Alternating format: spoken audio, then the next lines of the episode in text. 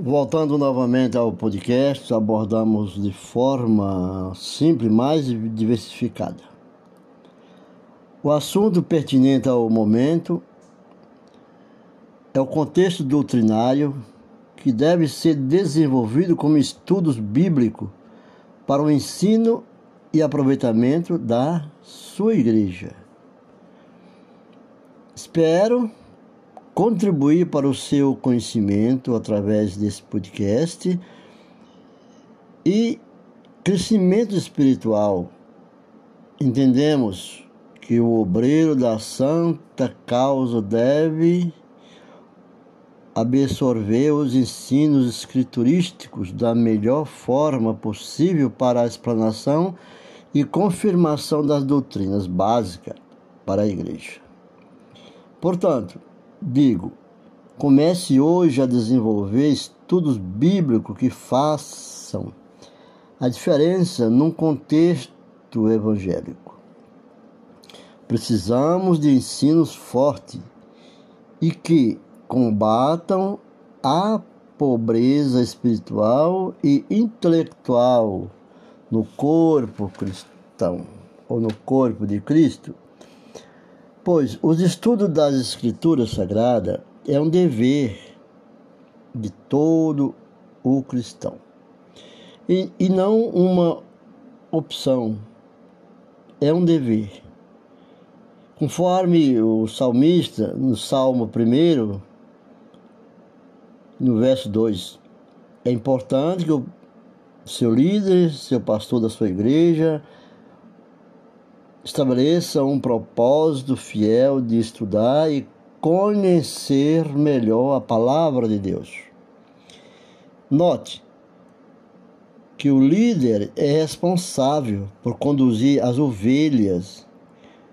Como, pois, conduziria as ovelhas por um caminho que não tem conhecimento? Alguém que entregaria algo para alguém levá-lo a um determinado ponto,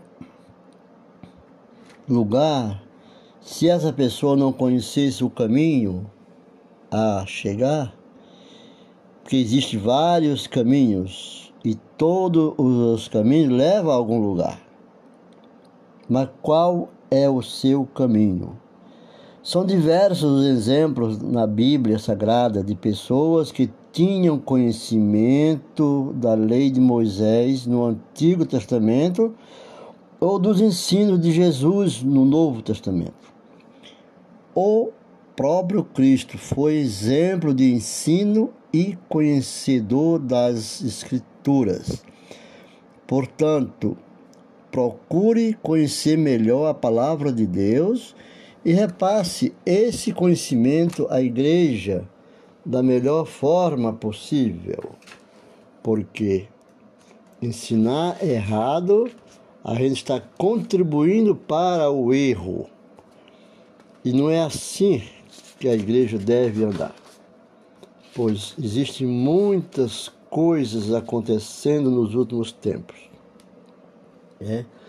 Vejamos que o mundo existe mais de 24 mil povos.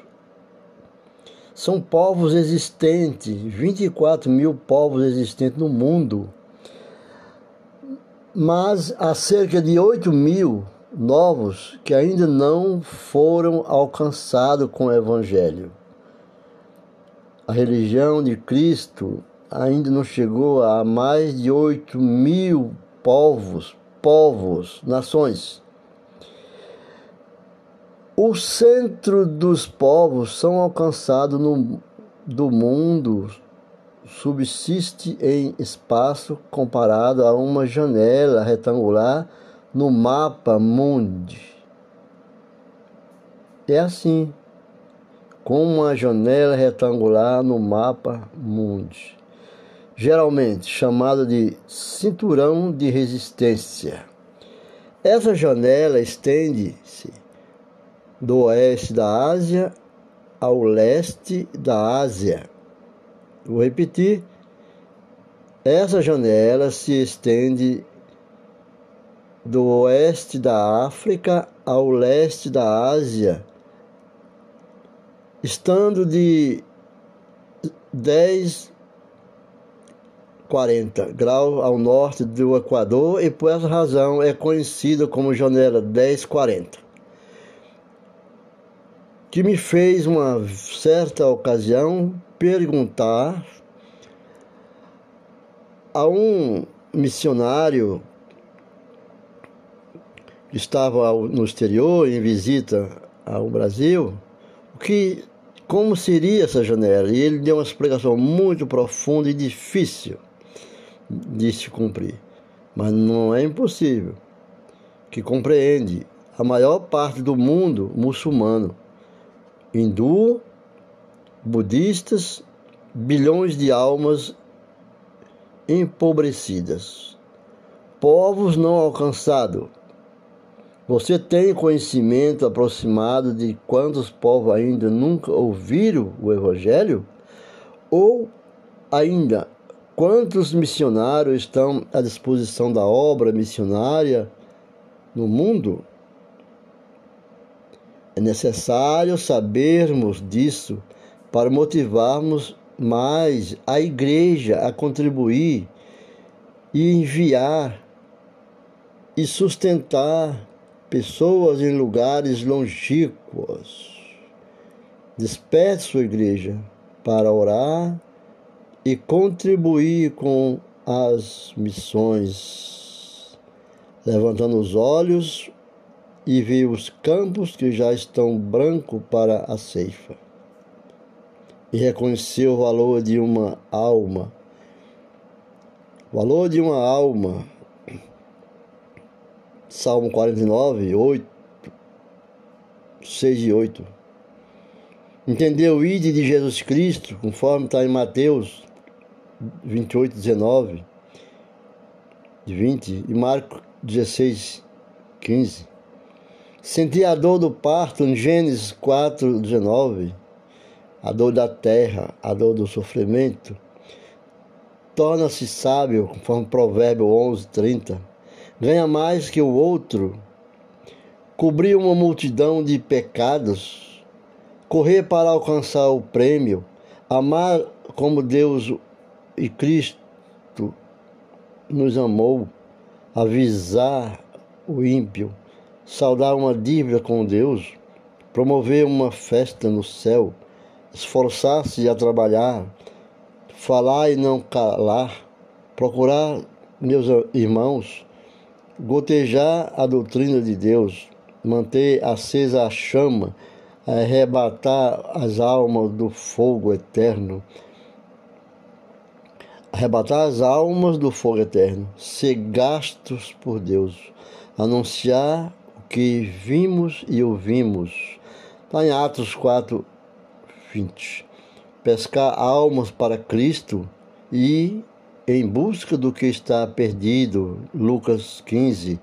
Privilégio supremo do crente salvo, conforme Efésio 2, verso 8 são as missões que nós devemos empreender. Mas a igreja, de, a religião de Cristo, hoje, eu quero falar também da causa nobre, a vida de todos os seres viventes, mas em especial aos seres humanos que me alegra em poder falar deles, mesmo porque eu faço parte de uma delas, dessas 20 4 mil povos no mundo, e os 8 mil que ainda não chegaram a ouvir a palavra de Cristo, das almas que existem em, mostradas através da religião de Jesus Cristo. A religião é como um barco lançado ao mar, ou uma melhor, ou melhor dizendo, um grande navio sem uma bússola, e nós veremos como ele ao invés de seguir norteadamente a sua rota, ele vai à mercê dos ventos levados para todos os lados pelas ondas. O Mestre, o Jesus, sempre orienta que devemos ter um rumo, um norte em nossas vidas.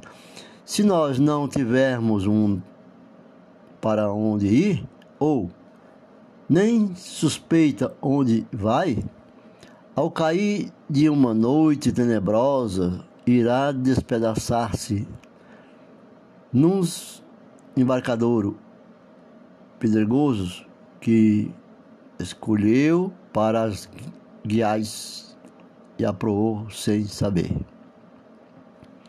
Tudo isso poderia suceder à sociedade se ela não tivesse a religião a nortear a sua rota, que é a sua vida. A religião faz as comunidades viverem em união. A religião irá indicar-lhe a sua direção como o caminho de seus deveres cívicos. A religião orientá-la para a prática do bem e da virtude. O homem sem a religião, como estabelecer entre um povo ou os povos o respeito que cada um deve a si mesmo e ao próximo, que é seu semelhante? Como lançar nos corações sentimentos de carinho, estima, proteção e amparo? A religião de Jesus Cristo é simultaneamente como um arado que abre no coração humano valetas fundas. E o, e o cultivador, aquele que semeia, lança a semente das generosidades, das dedicações e e dos heroísmos. Porque há também heroísmo na religião, como demonstra os inúmeros extraordinários, os números extraordinários de mártires que por ela, pela religião, deram o seu sangue. A ela sacrificaram as suas vidas para levar o nome do seu Redentor e Salvador, o Messias. Anunciado por João Batista e o profeta Isaías, os apóstolos de Jesus, assinalando-se imorredoramente nas páginas sagradas das Escrituras e da humanidade cristã. E os muitos mártires ignorados, jaz esquecido durante o intercurso da história. Lembram? Existiram muito. Destes, entretanto, digo que a história humana da religião guarda os seus nomes e são citados no ensino doutrinário da Igreja de Cristo. Com muito respeito mas também nos mártires ignorados. Os que a religião de Cristo, a mais bela até hoje existente, a que melhor se coaduna com todos os povos, e sentimentos que ela deve se inspirar, voltam, voltam à sua saúde a sua existência, sem disso colherem a merecida glória para os seus nomes, para sacrifícios que Jesus não se agrada. Então, quem são esses heróis? Os missionários, os pioneiros da fé, que vão para regiões longínquas de suas cidades, de sua pátria e das suas famílias, deixa seus filhos, vão viver nas selvas, pregar em línguas diferentes, as virtudes humanas cristãs, o bem, a piedade, ensinar os respeitos de filhos para com seus pais, irmãos para com irmãos, enfim, numa palavra, edificar entre as pessoas a coragem, na cultura e sociedade. Levantar luminosos templos como marcos novos, criando luz onde reinava a treva do obscurantismo, e terríveis pavores de, de ferezas, ferezas e selvageria, por ainda não ter ouvido a missão daqueles que levantam a igreja para um povo de verdades, para conhecer a Deus sem selvagerias. Muitas vezes, os nomes de que lutaram para trazer de volta a religião, concentrada em templos novos, aparecerá nas páginas vindoura futura da igreja ideal. Mesmo porque existem muitos que depois de tudo edificado, aparecem muitos cordeiros gordos e magros, travestidos de lobos, diante da alegria Muitos líderes da religião não percebem, pois é costumeiro aos tolos esquecerem o sofrimento para adquirir nas horas das alegrias. A missão é contínua até a volta de Jesus Cristo. Maranata. Nos acompanhe e espero ter contribuído para com a palavra do Senhor. A Igreja de Cristo não pode parar. Aleluia. Glórias a Deus.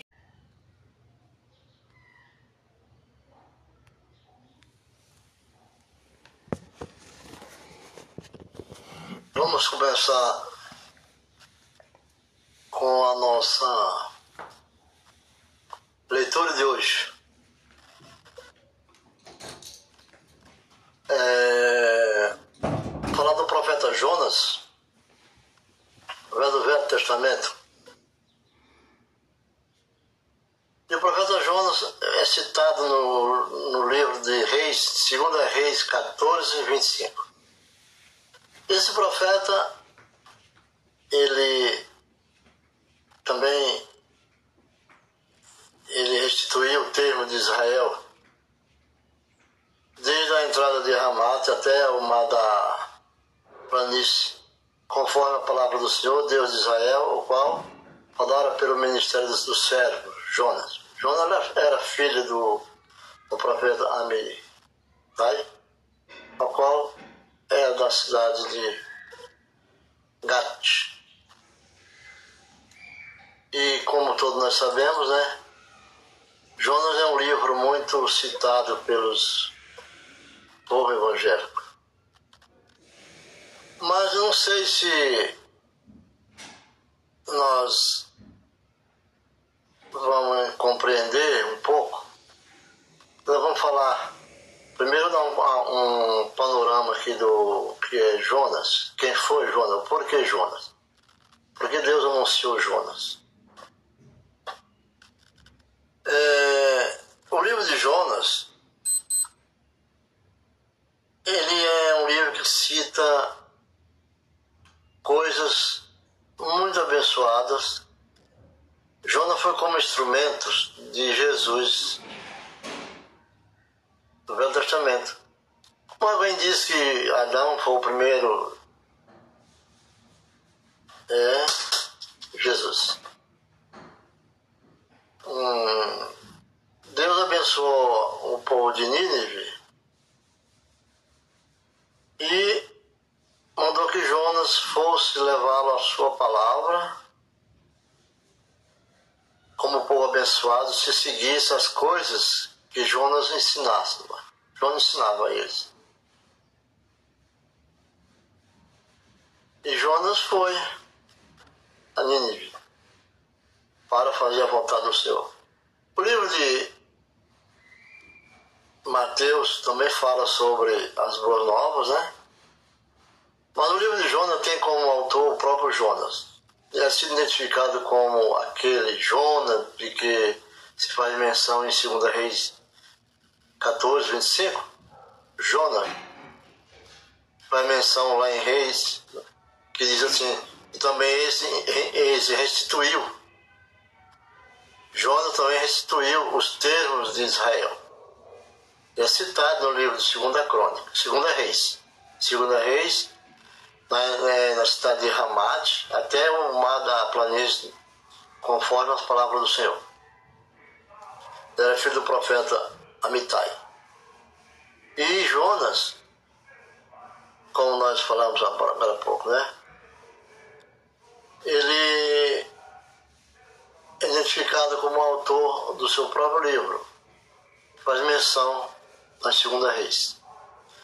Por, outro, por outro lado, alguns críticos modernos recusam considerar a obra como uma narração de fato, julgando-as apenas como um conto religioso preparado com fins edificantes depois do exílio.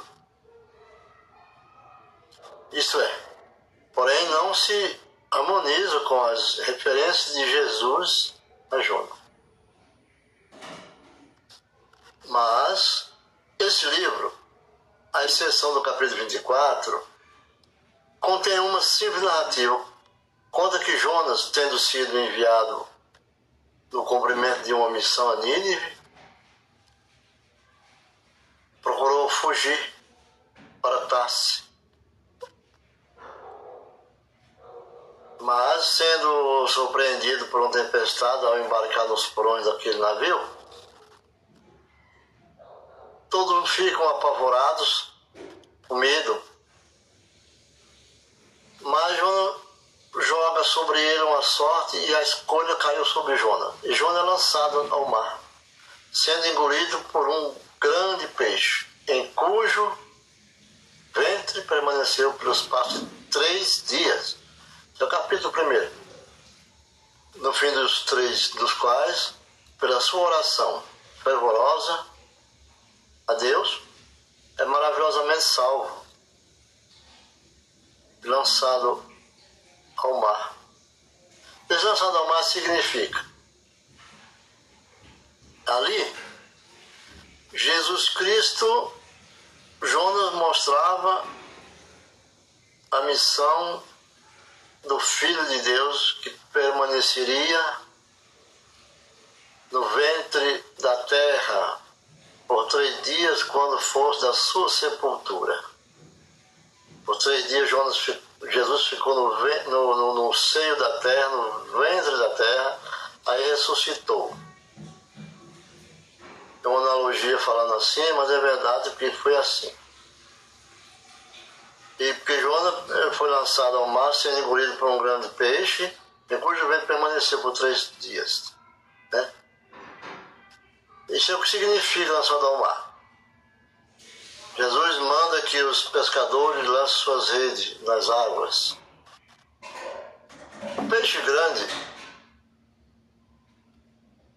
o peixe grande é o símbolo cristão de um peixe que alimentou uma multidão. Esse peixinho que Jesus é compadecido daquela multidão, não tinha o que comer, não tinha dinheiro para comprar, nem aonde comprar. E de repente aparecem aqueles peixinhos ele alimentou milhares de pessoas. Ainda sobrou muito. Cestos que o levaram. E é o que significa esses três peixinhos do grande peixe. Esse peixe significa isso. Como, como Deus novamente o mandasse a Ninive, Jonas partiu. E Jonas anunciou naquela cidade a sua destruição. Jonas anunciava na cidade a destruição. Jonas não pregava a palavra, ele pregava a destruição. Onde tem muitas igrejas que você está dentro dela, eles falam de destruição de céu e de inferno, destruidor, devorador, queimador, passador. Quer dizer, muitas igrejas pregam medo e Jonas pregava o medo. Mas os ninivitas, acreditando nas suas palavras, ficaram com medo. E jejumam, oram e arrependem-se.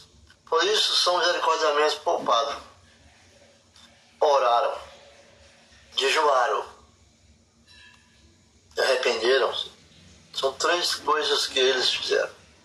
E João ensinou a eles sobre essa alarde que Jonas fazia sobre eles. Imaginando que havia de considerar um falso profeta, desgostam-se daquele ato de divina misericórdia, vendo aquele povo jejuar, arrepender-se e orar. João ficou pensativo e, e desejou morrer, porque ele não acreditava que ele era um profeta. E quando deixou a cidade, sentou-se a uma aboboreira. O abrigo, essa aboboreira abriga, mas essa planta seca um pouco, em pouco tempo. Pelo que Jonas se entristece. Jonas se entristeceu. Deus me deu uma sombra nesse deserto. Agora tirou Lembrando que Jesus Cristo fala da figueira. Como exemplo, Jesus fala da figueira. No seu ministério, Jesus fala da figueira. Que dá fruto e a que não dá. Então, todos já sabem, né? Deve ser lançada, cortada, lançada, queimada, lançada. Vamos lá. E então Deus lhe faz ver naquele fato quando a razão havia na sua suprema bondade para com os indivíduos arrependidos, considerando-se difícil de resolver a questão do caráter histórico do livro. Esse livro é difícil de interpretar porque muitos é, não vê covardia em Jonas, mas não era covardia, era a sua missão de profeta, a sua missão de luta era essa. Não era covardia, Jonas não tinha nada de covardia embora não somente conhecesse um modo explícito, mas os fatos são referidos por Jesus Cristo em Mateus 12, 39 a 41 e 16.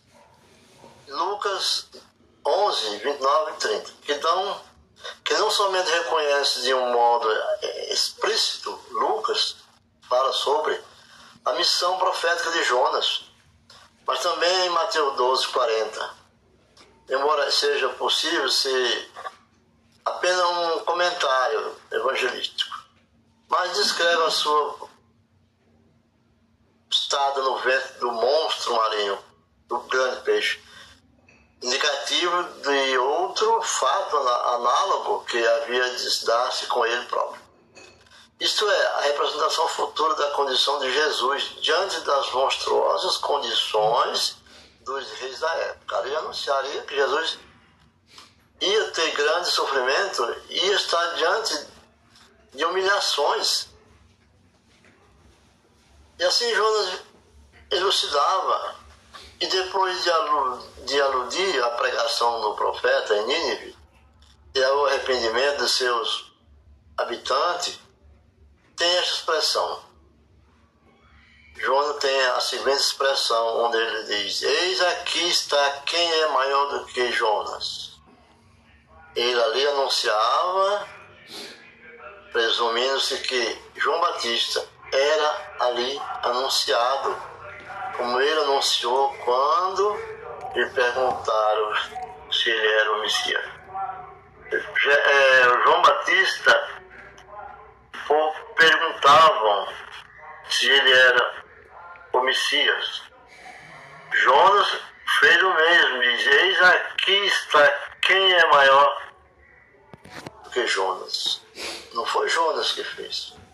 Foi o Espírito Santo que habitou em Jonas e converteu aquele povo ao paganismo que eles eram, a porfia que eles eram, coisas que não era de Deus. Nínive era devastada pela desgraça, pela luxúria. Mas Deus amava aquele povo e queria salvá-lo. E o salvou. Mossul, ou a cidade de hoje chama Mossul. Uma cidade castigada pelas guerras no Oriente. Toda a narrativa apresenta também o mais comovente contraste entre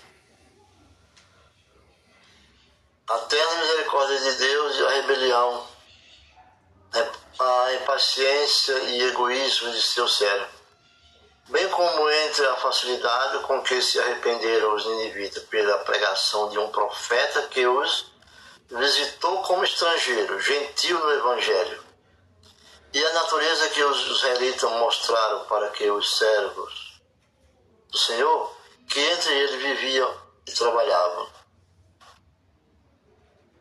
Mas, indubitavelmente, o grande propósito do livro foi ensinar aos israelitas que a compaixão de Deus não se limitava a eles próprios, mas se estendia aos homens de todas as nações. Esta escrito no Evangelho Sinódico, mas Mateus 28, 19 cita: Ide pregar o Evangelho a todas as nações. Então, porque nós não, não somos mais israelitas, nós hoje somos gentios, pessoas vivemos na era do tempo da graça. E assim, e assim, Deus formou seu povo. Quero entrar mais numa frase de explanação. Como nós poderemos? Porque nós estamos já há vários dias, né? Como pessoa de toda, em toda hora, em todo momento, jamais nós devemos estar fora da presença de Deus. Então eu quero dar como tema dessa palavra de Jonas como a segunda chance, que Jonas teve a segunda chance. Sua segunda chance foi dada na hora que ele é engolido pelo grande peixe, devolvido à praia ali é a sua segunda chance. Ele agarrou porque ele veio profetizando, que profetizar é, é, é, é coisas de Deus. O profeta escuta do povo, consulta a Deus e Deus dá-lhe a resposta. Sim, também devemos ser. E no terceiro. Então, como nós falamos aqui, é, a glória de Deus, Pai. Jonas buscou e conheceu.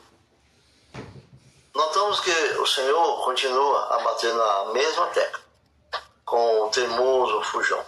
Jonas era o fujão. Meus amigos, não vamos ser um fujão. Vamos agarrar a nossa segunda chance Vamos estar sempre na presença de Deus. E Deus nos chama. Deus nos chama. Deus diz. Deus diz: Jona, meu filho, levanta e vai alertar aquele povo antes que seja tarde demais. Essa frase Jonas pegou e lá Jonas usou muitas vezes. Quando Jonas queria dizer assim: Você não obedece a palavra do Senhor, daqui a 40, daqui a uns dias, mais de um mês, vocês vão todos morrer se acabarem. Mas o povo tem medo. Se você vem para a igreja por Deus, por Jesus, ainda que um homem te fale errado, você não deve sair da tua igreja. Porque se você veio por Cristo, não pelo homem, permaneça. Busque no Senhor. E para a honra e glória de Deus Pai. Jonas finalmente levanta e vai cumprir o pedido do Senhor.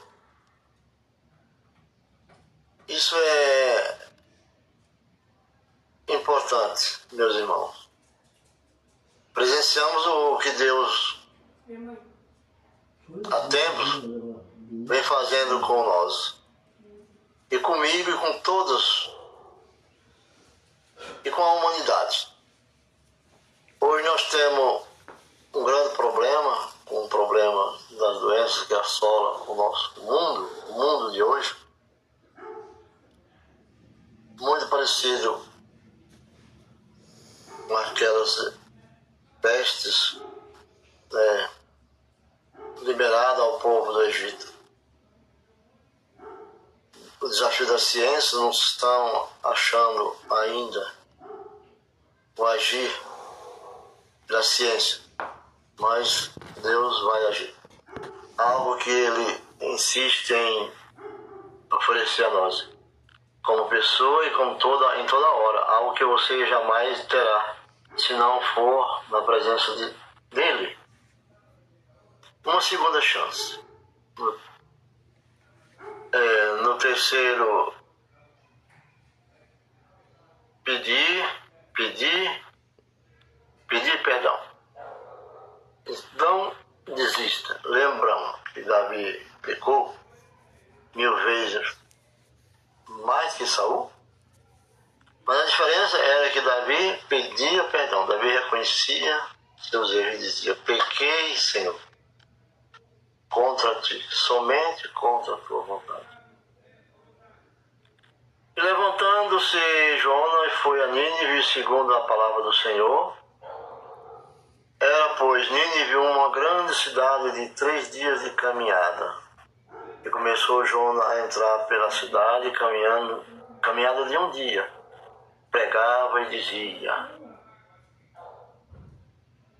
Ainda 40 dias restam, e Nínive será subvertida. Será um, anunciada a destruição de um povo, e o povo entrava em pânico. Por exemplo, alguém diz assim: ou você doa isso para a igreja, para a igreja, ou o devorador vai destruir teu patrimônio. Então Jonas dizia assim, ou você se converte, ou vai ser destruído. A palavra de Jonas era assim. Ou seja, para que se pudesse percorrer toda a cidade, Jonas deveria ter gasto três dias de caminhada é, olha, de três. Minha gente, mas podemos ver que Jonas caminhou apenas um dia, ou seja, um terço da sua jornada, da sua missão. Pois deveria levar a palavra a todos os habitantes de Nínive. E eu diria mais. Já vi isso em. Cartão Magalu, com 4%